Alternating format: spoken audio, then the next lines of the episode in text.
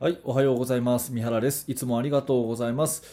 えーこのチャンネルバスケの大学ラジオ局は、えーバスケットボール指導者の私三原学がバスケットボールの話とかコーチングの話とか、えー一日一つあなたのお役に立つそんなお話をお届けしているチャンネルです。はい、えー今日もねありがとうございます。今日は3月3日の水曜日ですね。皆さんはいかがお過ごしでしょうか？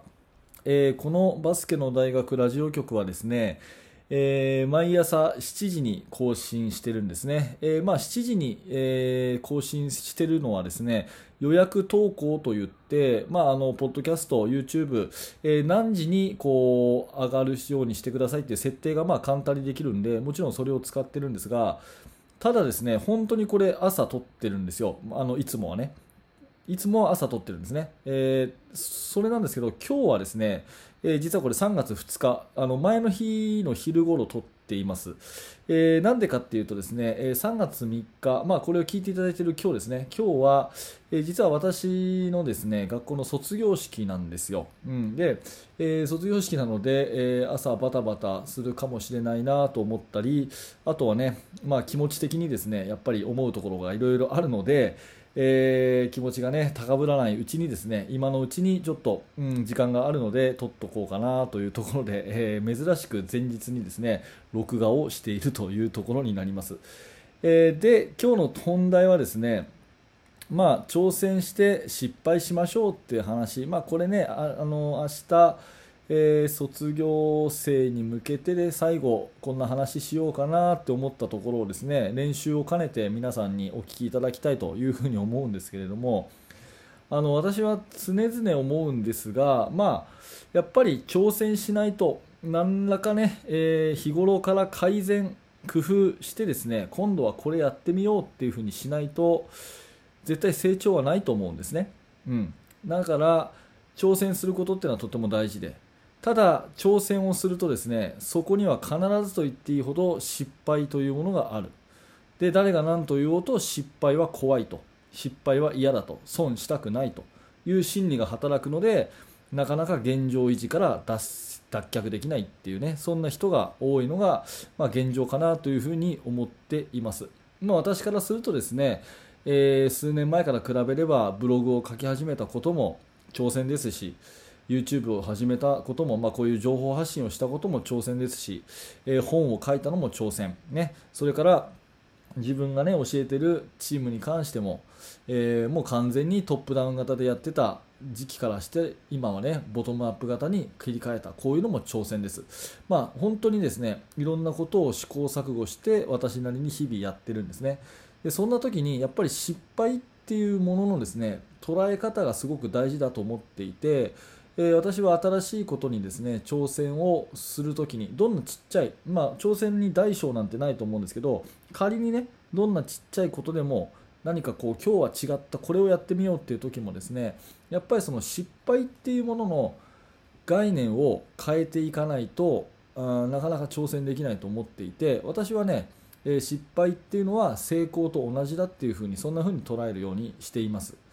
はい、でちょっと前置き長くなりましたけれども、まあえー、とお伝えしたいことは3つですね、まずはですね、え未来を変えられるんじゃなくて、え過去を変えるということですね、え未来を変えられるんじゃなくて、過去だけが変えられるということ、それから、え理論上失敗っていうのは存在しないよっていうことですね、で唯一失敗することがあるとすればそれは挑戦しないことというこの3つですね、え過去を変えあ未来を変えるんじゃなくて過去を変えられるということが1つ目、え2つ目はですね理論上失敗っていうのは存在しないよっていう話が2つ目。で3つ目がですねもし失敗があるとすればそれは挑戦しないことだよということ。この3つをね、えー順番にお話ししていきたいと思います。まず1つ目、えー未来じゃなくて過去を変えましょうって話で、まあ、よく言われるのはですねあの過去は変えられないと、ね、変えられるのはあの未来だけだっていう言い方をしますけど、まあ、私はこれ逆かなと思っていて未来の方こそ変えられない気がするんですね。未来って分かんないじゃないですか、うん、明日何が起こるかとかね、まましてや5年後、10年後何が起こるかとかって全く分かんないですよね、だから未来のことを何かこう変えようっていうんじゃなくて、現在努力することで、えー過去の意味を変えるっていう風なアプローチの方が大事かなと思ってます。うん、例えば、まあ、高校のね、え卒業式っていうことで言えば、うん本当にこの学校入ってきてよかったなっていうふうに思ってる人もいるいると思うし逆にねやっぱりこの学校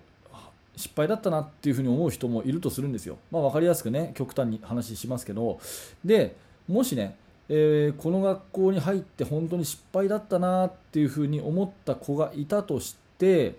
そのままもしその日にその子が死んじゃったとすればね、うん、極端な話ですけどその子がその日に死んじゃったとするんだったらそれはもう失敗のまま終わってしまうということですけどやっぱり高校3年間はこの学校じゃなくて他の学校行けばよかったなって思ってた子がですねその思いを胸にですね今度の大学受験とかそれからえ就職先とかそういうところでやっぱり本当に自分が納得いく選択肢をつかめたとすればその高校受験の時の失敗っていう一時的に失敗って呼んでたものはそれは成功の、ま、源になるわけですね。っていうふうに努力をすることでその過去の意味付けを変えることができると。まあ、私はそんな風に思っているので未来を変えるっていうよりもやっぱり過去のねあった嫌なこととかいわゆる失敗って言われることを変えられるのは現状の努力であると。で努力をすることで過去の意味を変えられる。あの失敗があってよかったね。あの時の試合負けてよかったね。あの時僕はスタメンになれなくてよかったっていうふうに思えるように未来の意味付けを変えていくっていうアプローチでいくと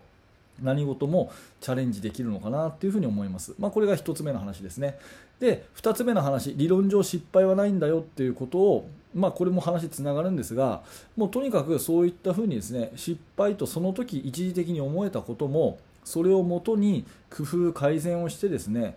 行動を続けさえすれば、いつかはその失敗の意味が変わるということで、そういうふうになればですね、うん、まあ、理論上失敗っていうことはありえないじゃないですか。全部が良くなるんだから、うん、っていうことですよねだからその過去の意味付けを変えるっていうことをすれば、えー、失敗というものは理論上存在しないと、まあ、もっと言い方を変えると失敗と呼べるようなことが多ければ多いほどそれは成功に向かってるっていうことですよね。ということで最後の話ですけどもじゃあもし本当の意味での失敗というものがあるとすればそれはもう挑戦しないと。やってみようと思わない、ね、やってみないということになりますよね。そうするともうそこで失敗っていうことで、はい、おしまいってなっちゃって、そこから先は何も変わらないですから、ね。えー、そういうふうにチャレンジをどんどんどんどんしていって一時的に失敗って思ったことがあったとしてもですねその意味付けをこうやって変えていくっていうことこの理論でいけばですね理論上失敗なんてものは存在しないし、うん、挑戦することイコール成功。で成功イコール失敗っていうふうに全てこうつながっていけますよね。挑戦も失敗も成功も全て同じことと。とにかく行動あるのみと改善あるのみ挑戦あるのみっていうふうになりますからそんなふうに考えてね、まあ、私は今まで、えー、振り返ってみるとやってきたつもりだし、まあ、そういうことをですねえー、まあ、これからもいろんな形で、えー、自分の関わる人々、まあ、生徒たちに伝えていきたいなというふうに思っています。えー、まあ、これを撮っているのが3月2日。で多くの人が聞いていただいているのがこれ3月3日ですよね。3日の日は卒業式なので、まあ、今日はね今この話をしているのは本当に台本なしで喋っていますので、えー、ちょっと理屈っぽく周り黒く聞こえたかもしれません。それならね、えー、申し訳ないなと思うんですけれどももうちょっと噛み砕いて、えー、分かりやすくねあの卒業おめでとうという言葉に変えてですねこんな話を今日はあ今日、今日、明日、まあ、3月3日は私は、えー、してみようかなというふうに今現在考えていますよというお話です。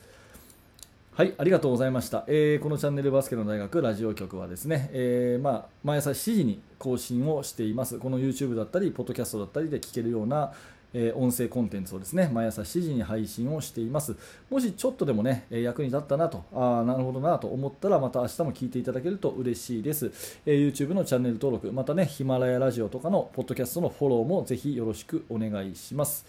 えー、ポッドキャストの方がですね聞き流しがしやすいので、えー、おすすめとなっております。えー、それからですねバスケットの指導者の方でこれを聞いていただいている方、えー、本当にありがとうございます、えーと、メル無料のメルマガ講座というものもやっていてですね、えー、説明欄のところにそのリンクがありますのでもしよかったら覗いてみてください、えそちらの方でですねチーム作りについて私の方からいろんなメールをお届けさせてもらっているサービスになっています。はいでは本日もありがとうございました。三原学でした。それでは皆さん良い一日を。